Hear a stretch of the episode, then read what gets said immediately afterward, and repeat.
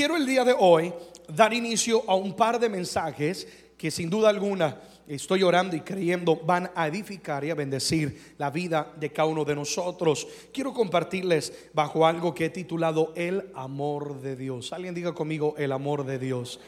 Cuando preparaba este mensaje me venía a la mente tantas canciones lindas, antiguas, que hablan del amor de Dios. El amor de Dios es maravilloso, es tan grande, tan alto. Bueno, canciones preciosas que nos hablan eh, del amor de Dios. Al hablar del amor de Dios, yo creo que es uno de aquellos temas que son interminables, es decir, no hay fin, porque hay tanta riqueza que podemos aprender sobre el amor de Dios. Eh, entre más lo estudiamos, más nos cautiva el amor de Dios, más descubrimos y a la misma vez más nos enamoramos de Dios. Por eso qué bueno que estás aquí, porque estás, o qué bueno que nos estás sintonizando, porque estás aprendiendo sobre el amor de Dios y te vas a enamorar más de Él. Esa es mi oración. Bueno, para entrar en el mensaje, hay dos verdades fundamentales que tenemos que entender sobre el amor de Dios, las cuales son tan importantes en nuestras vidas, en nuestra fe en nuestro Señor Jesucristo, porque sin ellas de nada nos aprovecha, o, o es más, no tiene razón o propósito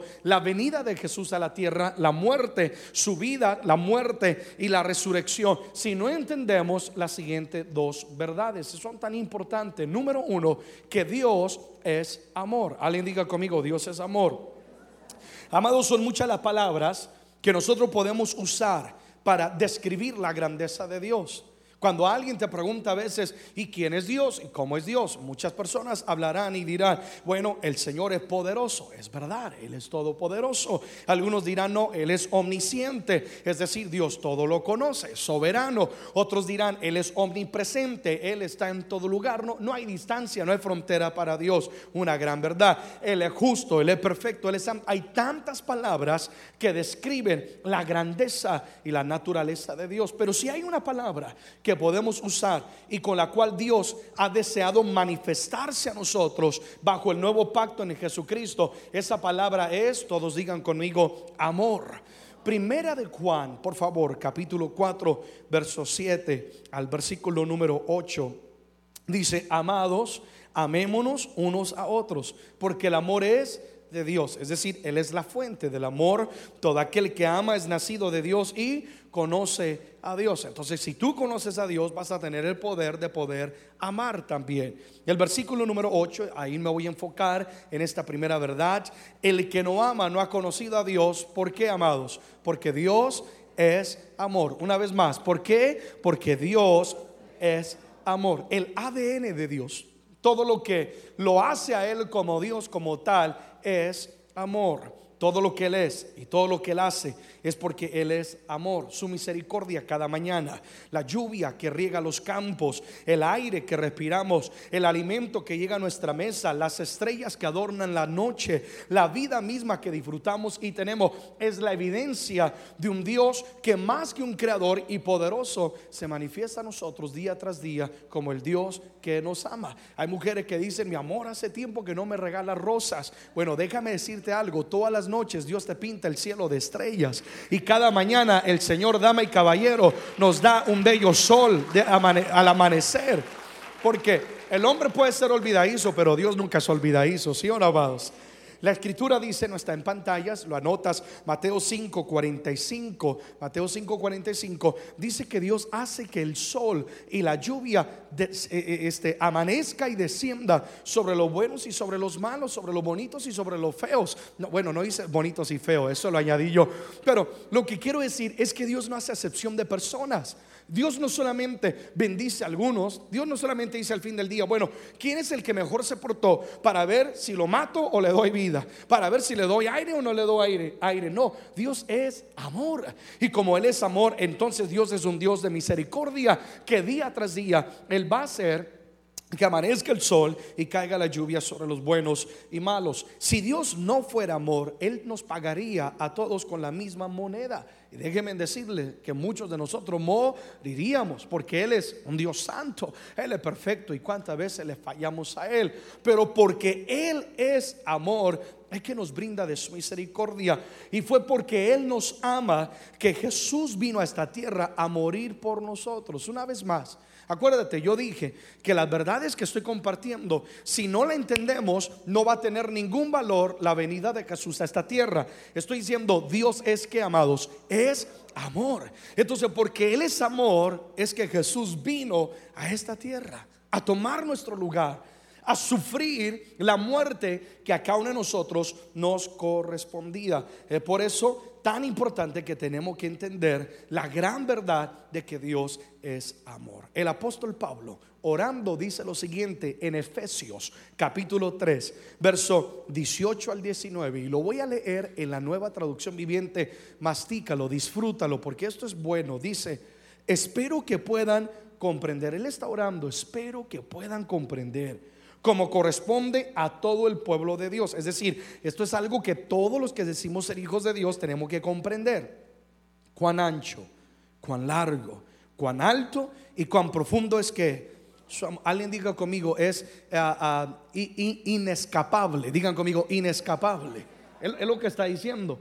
Cuán alto, cuán ancho, profundo es su amor. Es mi deseo, versículo 19, que experimenten el amor de quien? De Cristo. Aun cuando es demasiado grande para comprender lo que todo. No, no, no hay tiempo suficiente, teólogo suficientemente sabio o persona tan elocuente en sus palabras que nos pueda ayudar a entender o a comprender a plenitud cuánto nos ama Dios. Pero Él está orando y dice que por favor, por lo menos comprendan algo, aunque es demasiado grande comprenderlo todo. Y luego dice, entonces serán que completos si no descubre cuánto te ama Dios, tu vida nunca va a ser completa. Siempre va a haber algo que te falla. Porque vas a estar tratando de vivir de una manera que Dios, agradar a Dios para que Él te ame sin entender que ya Dios nos ha amado primero a cada uno de nosotros. Entonces serán que completos con toda la plenitud de la vida y el poder que proviene de quien amados, de, de Dios. ¿Cuánto disfrutaron ese texto?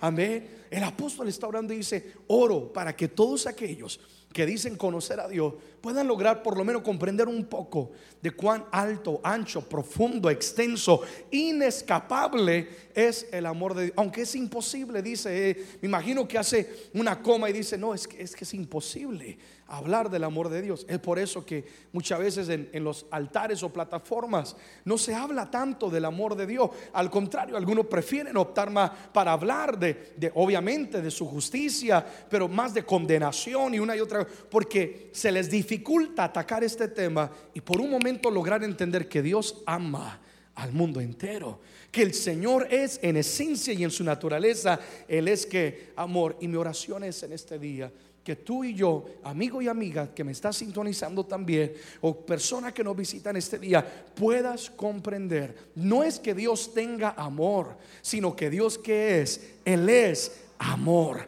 Él es el verdadero amor. Alguien apláudale fuerte a Él.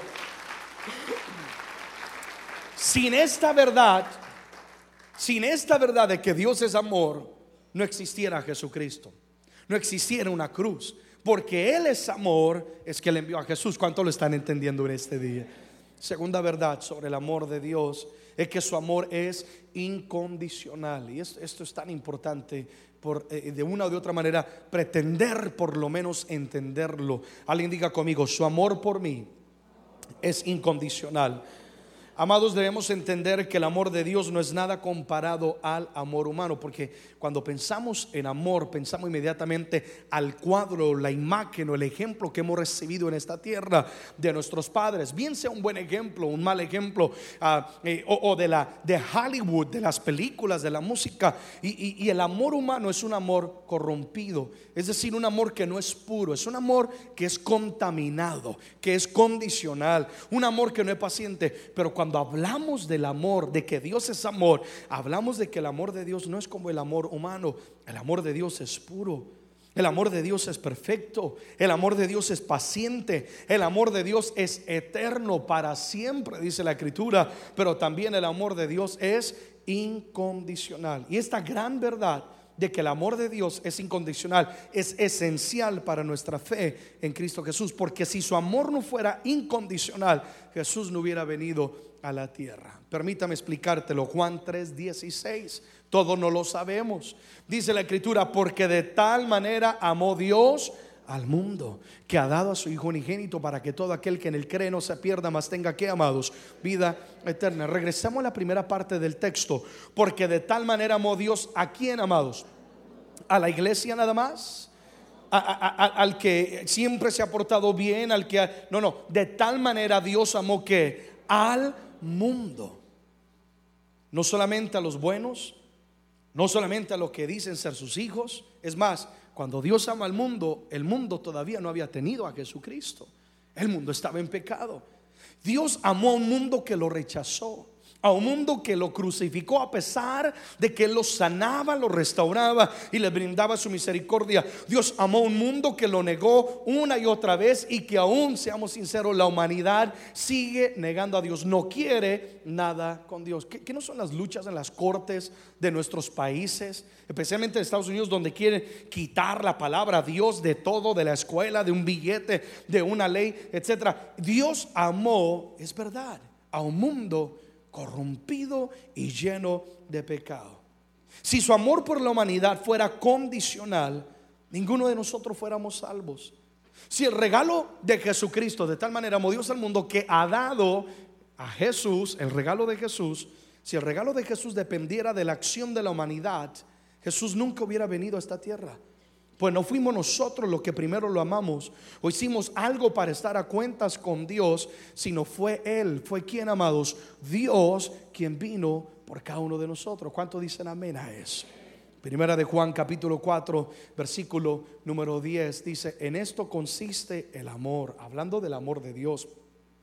No en que nosotros hayamos amado a Dios, sino en que Él nos amó a nosotros y envió a su Hijo en propiciación por nuestros que pecados. Entonces estoy hablando de que el amor de Dios es incondicional y tan grande es su amor por nosotros que Dios no esperó que el mundo estuviera a perfección para venir.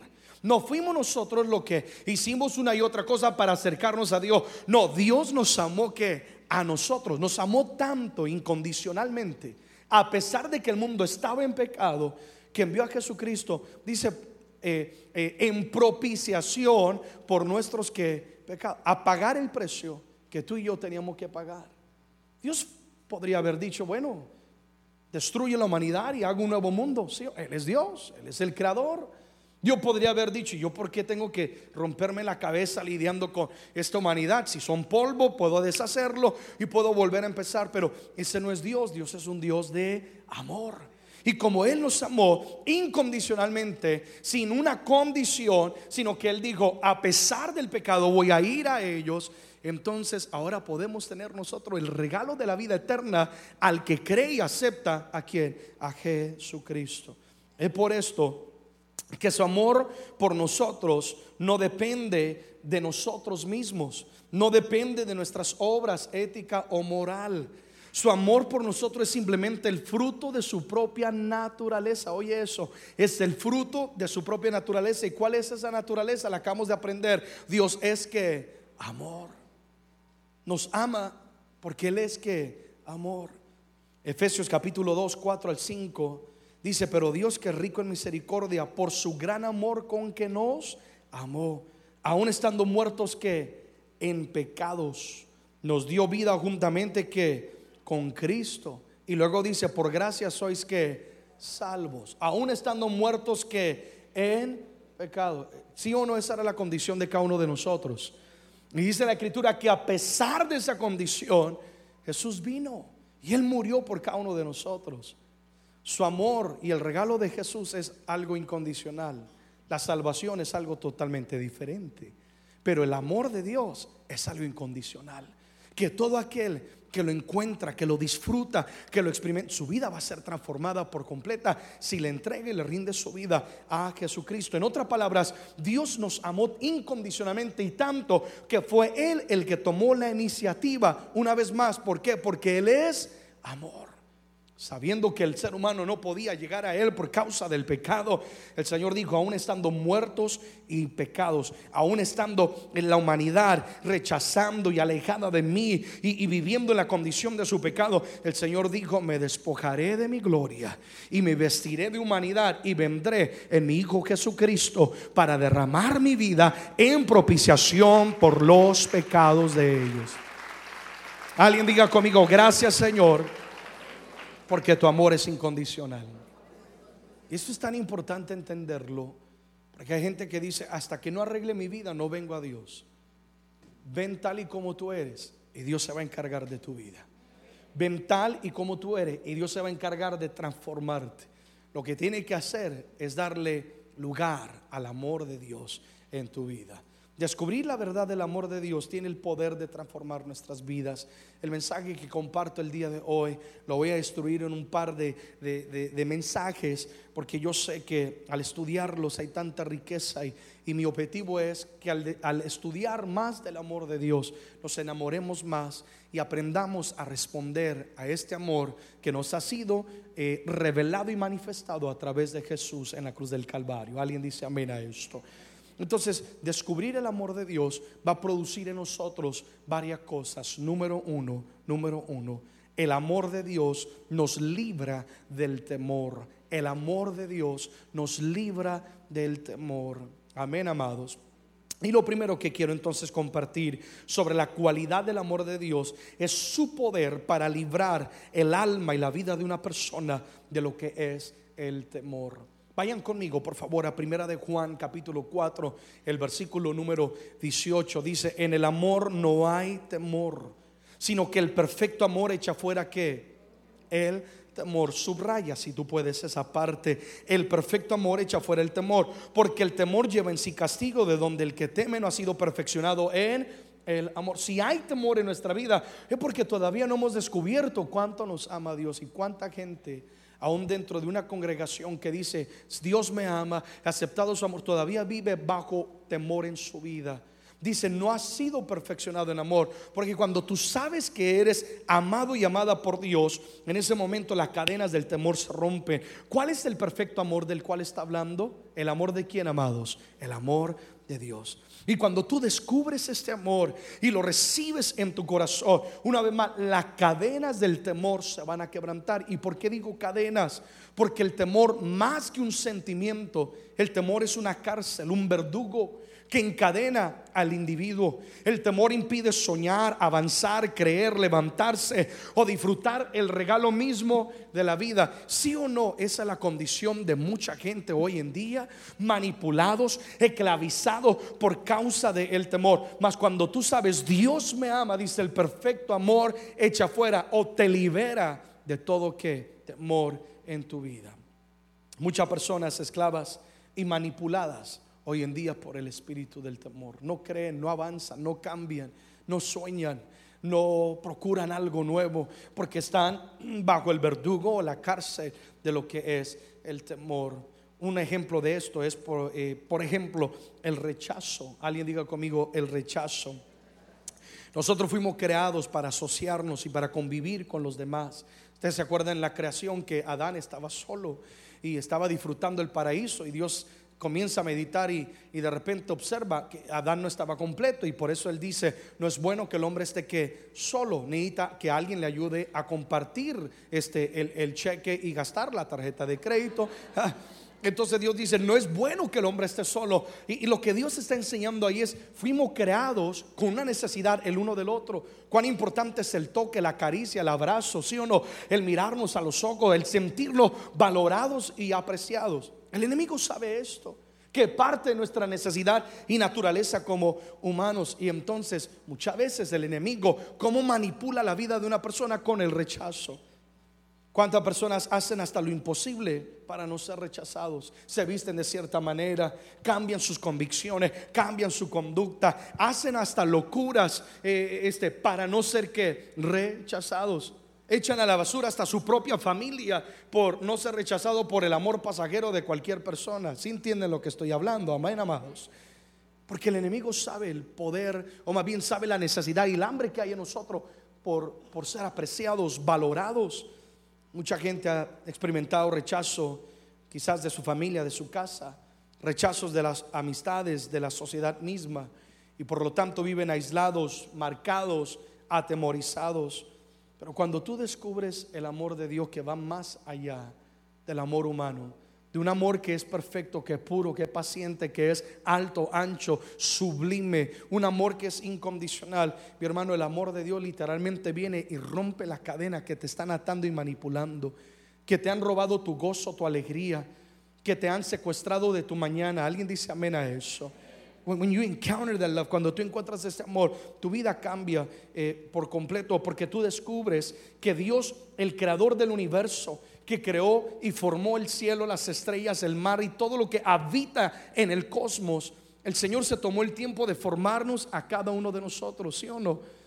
Y de hacernos. Una, vez más, cuando Dios hizo la creación, Él lo hizo con su palabra, sea la luz, y venga esto, y venga que, y todo fue. Pero cuando Él hizo al ser humano, Dios mismo lo hizo con sus qué manos. algunos les echó más tierrita, algunos menos tierrita, pero nos hizo a todos, ¿sí o no?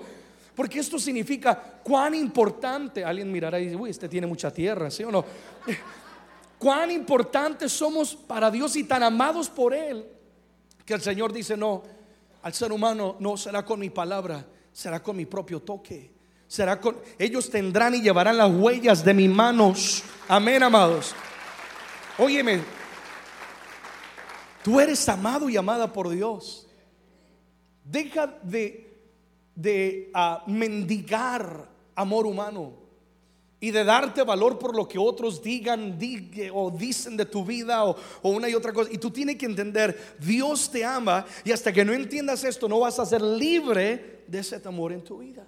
El salmista dice en Salmos 27, versículo 10, aunque mi padre y mi madre me dejaran, con todo Jehová que, aunque quienes dicen que son los que me van a amar y van a estar ahí para mí, aunque quienes mm, eh, eh, dicen que van a cuidarme y protegerme me rechacen, dice el Señor con todo me va a recoger. Es decir, me va a tomar, me va a abrazar, me va a brindar oportunidades.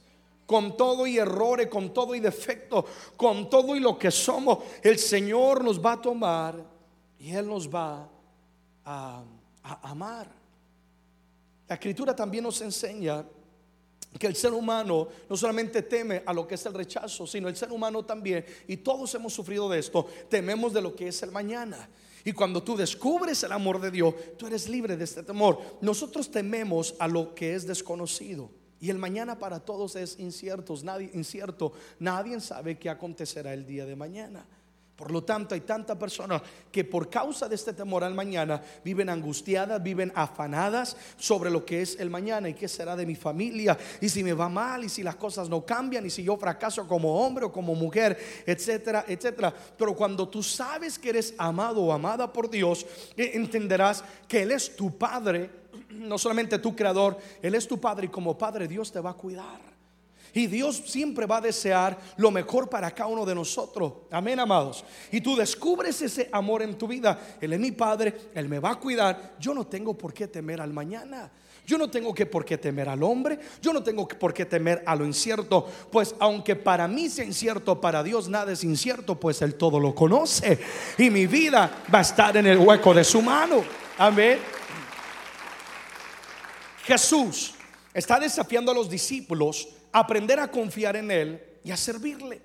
Y ellos comienzan a hablar y a decir, Señor, pero hay un temor de esto y de aquello. Y de repente el Señor les llama la atención en Mateo capítulo 6 y comienza a explicarles a través de una hermosa eh, enseñanza o ejemplo cuánto ama Dios al ser humano. Mateo 6, 25 al 26. Por tanto os digo, no os afanéis por vuestra vida, que habéis de comer o que habéis de beber, ni por vuestro cuerpo que habéis de vestir. No es la vida más que el alimento y el cuerpo más que el vestido. Es decir, no te enriedes en ese afán de la vida. ¿Qué voy a ponerme? ¿Qué voy a comer? No, no. Aprende a disfrutar la vida, lo que está diciendo Jesús. Mirad las aves del cielo, versículo 26, no siembran ni ciegan, ni recogen en graneros, y vuestro Padre Celestial que las alimenta. Y luego él hace la siguiente pregunta, ¿no valéis vosotros mucho más que ellas? ¿Qué está diciendo Dios? Tú vales mucho para mí.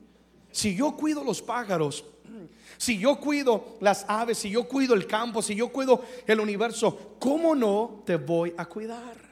Cuando tú descubres ese amor de Dios, Eres libre de ese temor al mañana, del fracaso, del que va a pasar. Y si no tengo, no, tú eres amado por Dios, Él es mi Padre, Él me ama, Dios me va a cuidar. Donde yo vaya, Dios va a estar conmigo, Él me va a proveer, me va a suplir, me va a ayudar, me va a guiar. Amén, amados. Entonces, una vez más, valemos mucho para Dios y nunca podemos permitir que alguien robe nuestro valor o nos menosprecie. Somos importantes para Él. Amén, amados. Si el Señor distingue y dice, habla de los pájaros, después comienza a hablar aún de los cabellos, de la cabeza, etcétera, como Él conoce todo, significa que Dios está en los detalles. Dios no solamente pone su mirada sobre los grandes evangelistas, Dios no solamente pone su mirada sobre un presidente, Dios no solamente pone su mirada sobre aquel empresario, no, Dios pone su mirada sobre todos, porque para Él somos igual. Alguien dice amén a eso. Y porque Él nos ama a todos, amén amado. De tal manera amó Dios al mundo. Tenemos que entender esta verdad. Digan conmigo, el amor de Dios me hace libre de todo temor al rechazo y al mañana. ¿Cuánto lo creen? Amén. Es por eso que el apóstol Pablo decía, me, fascina porque él es un gran ejemplo. Él dice eh, eh, en, una, en, una y otra palabras, él dice, no, no me interesa agradar al hombre lo que ellos digan de mí, con tal de agradar a Dios. Cuando tú sabes que eres amado por Dios, no, importa que el hombre me rechace, yo vivo no para agradarlo a ellos, yo vivo para agradar a Dios. Amén. Tienes que entender cuánto te ama Dios para que seas libre de ese temor. Confía en el amor de Dios, pon tu vida en sus manos, tu valor en las manos de Dios. Nunca le des tu valor a un hombre o a una mujer.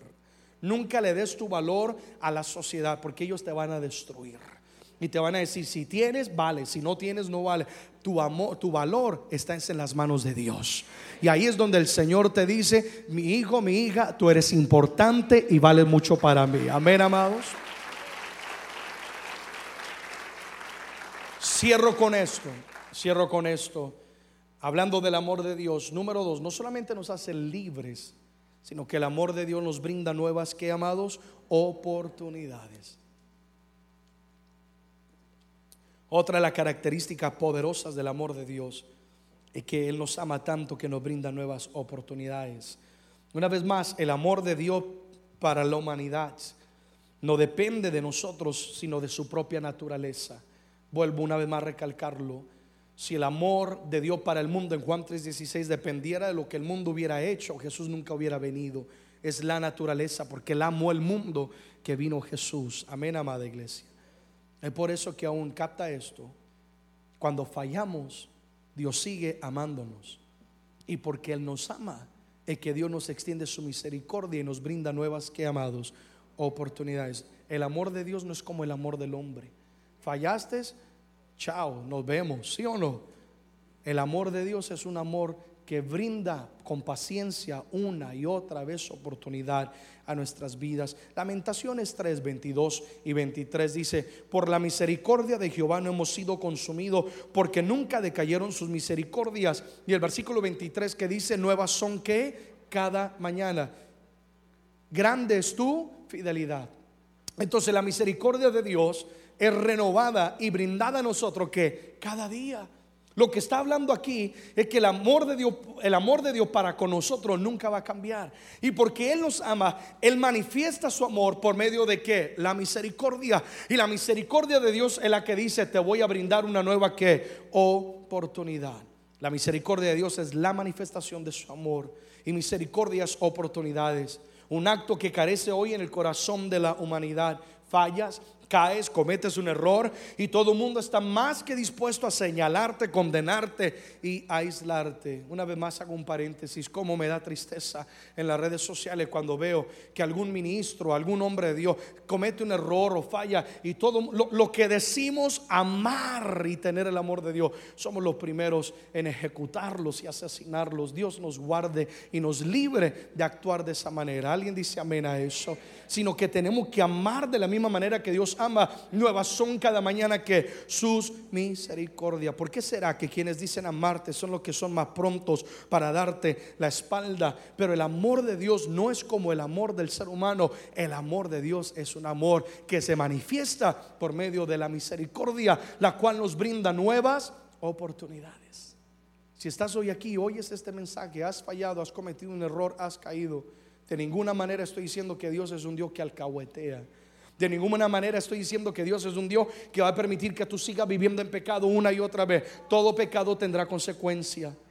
Y tenemos que asumir la responsabilidad del, pecado, de los errores que cometamos. Pero sí te estoy diciendo que si te arrepientes y aceptas el amor de Dios, Él te va a extender la misericordia y la oportunidad para poder estar a cuentas.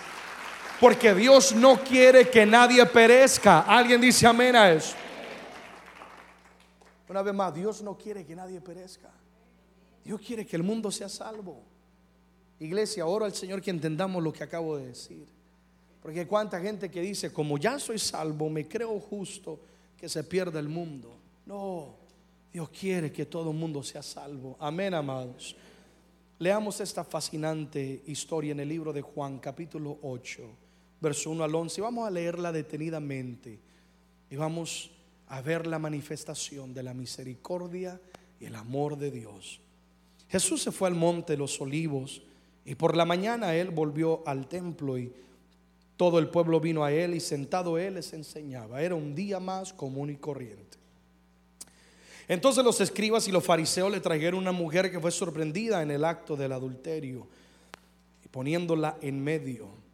Le dijeron, maestro, esta mujer ha sido sorprendida en el acto mismo de adulterio.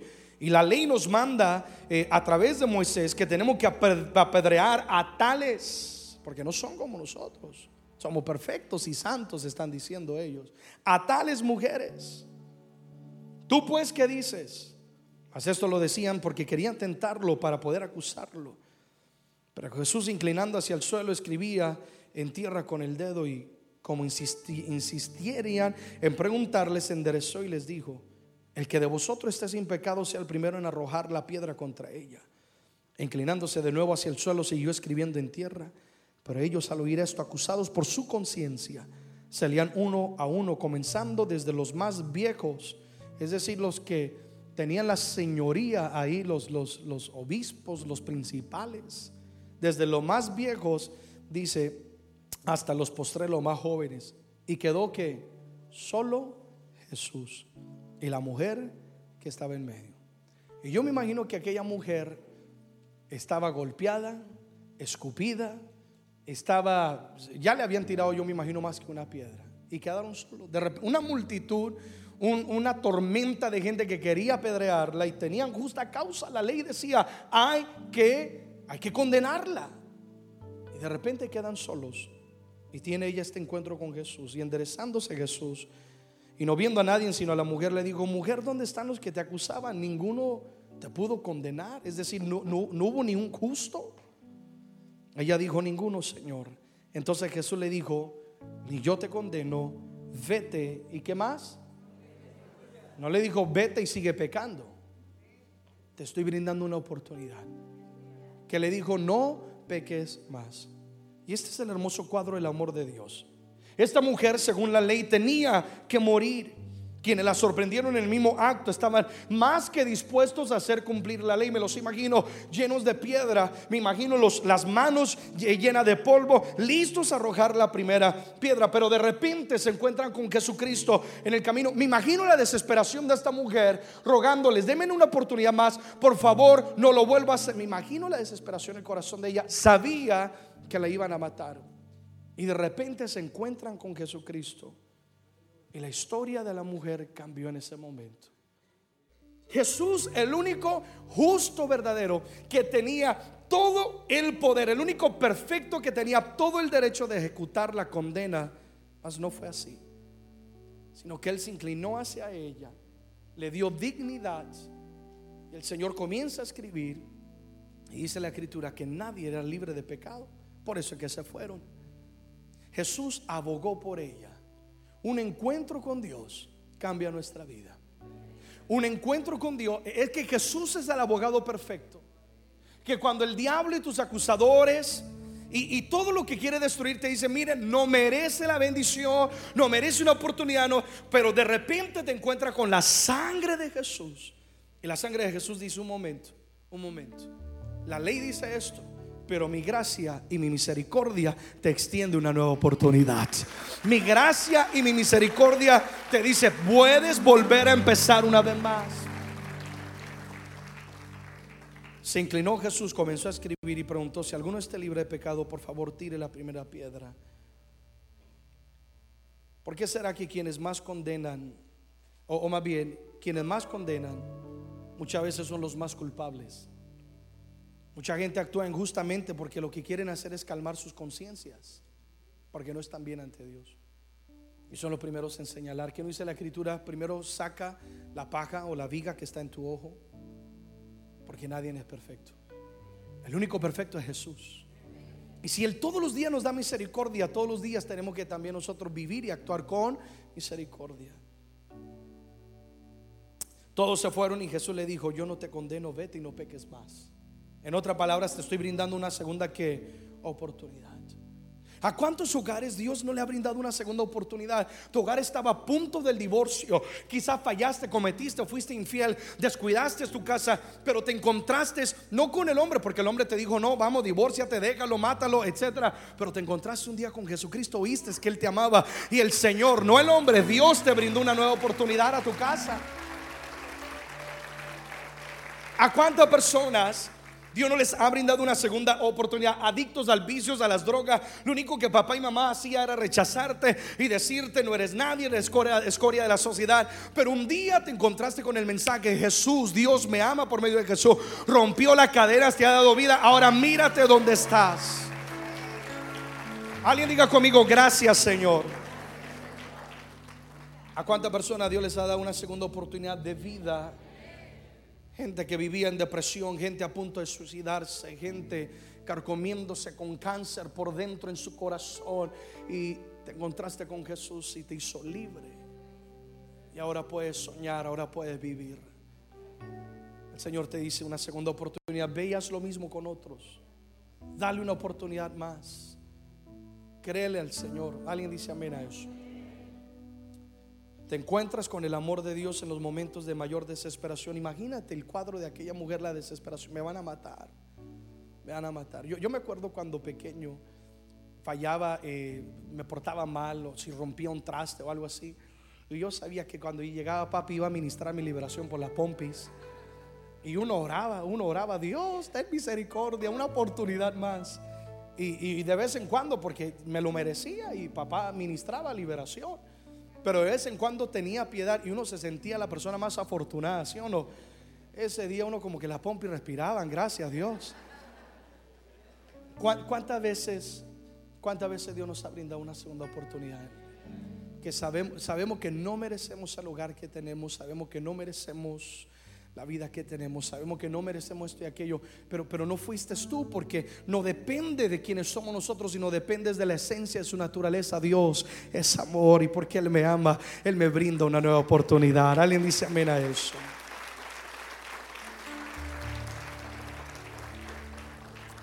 Muchas veces las segundas oportunidades vienen en forma de quebrantamiento. Jeremías 18, 3 al 4. Porque no siempre va a ser así como esta mujer que fue sorprendida. También haber un momento donde Dios va a permitir quebrantamiento, pero con el fin de darnos una oportunidad.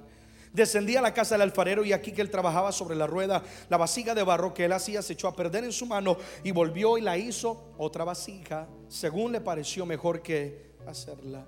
El alfarero representa a quien, amados, a Dios. Y el barro somos nosotros. Y como humanos tendemos a echarnos a perder, es decir, a descarriarnos, a contaminarnos con este mundo y actuar y pensar como ellos. Y como tal, a fallar y, y a defraudar nuestros hogares, nuestra- etcétera, etcétera.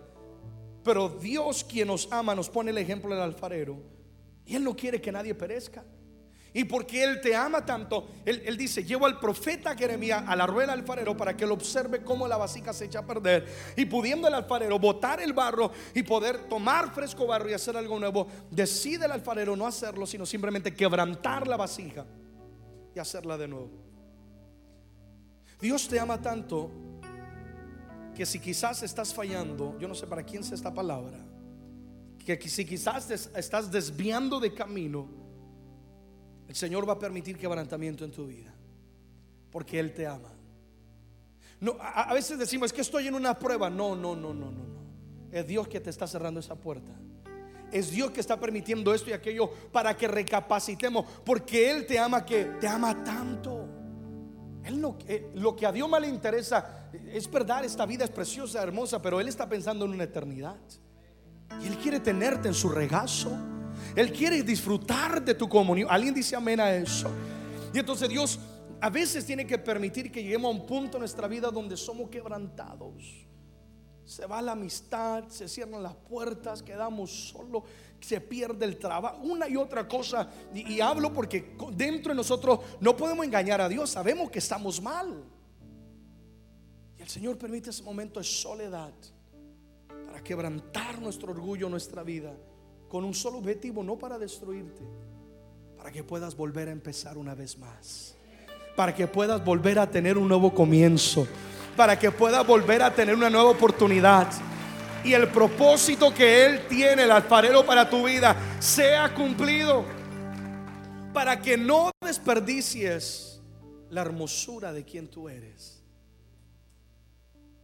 Si Dios en algún momento te ha quebrantado, no te quejes, dale gracias. Yo le doy gracias a Dios por la vez que Él me ha llamado la atención. Porque significa que Dios nos ama. Al hijo que ama, Dios corrige. Si está siendo procesado, procesada, quebrantado por Dios, dile, Padre, gracias. Significa que me amas, me estás brindando una oportunidad. No me vas a desechar, sino al, con- al contrario, me brinda la oportunidad. Yo voy a volver a empezar de nuevo.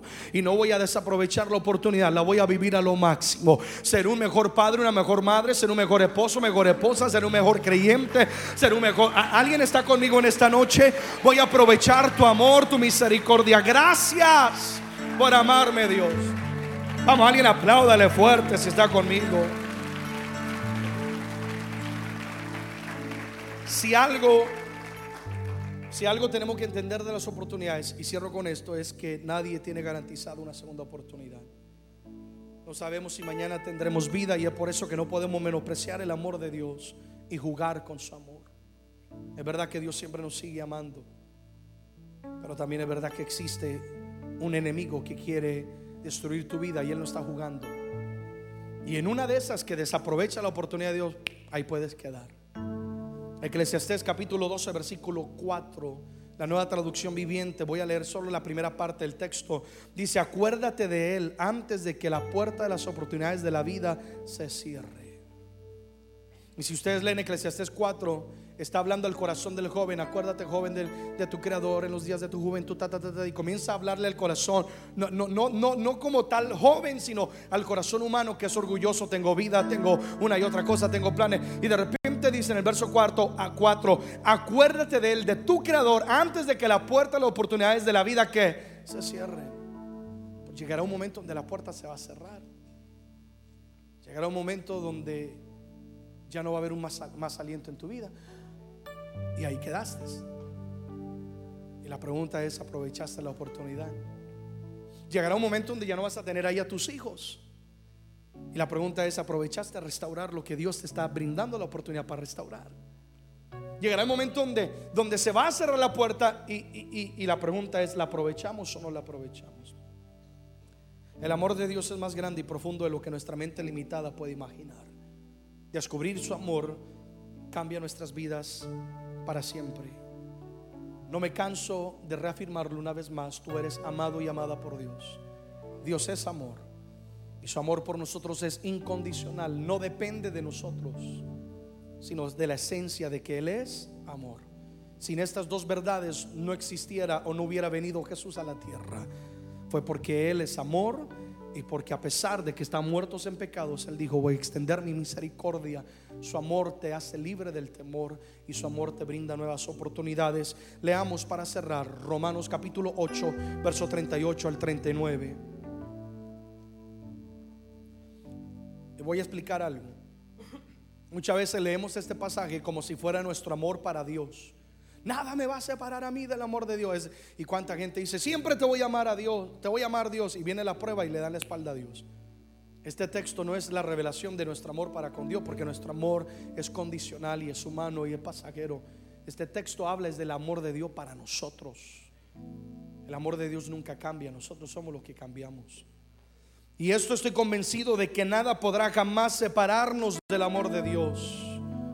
Ni la muerte, ni la vida, ni ángeles, ni demonios, ni nuestros temores de hoy, ni nuestras preocupaciones de mañana que acabamos de aprender, ¿sí o no, amados?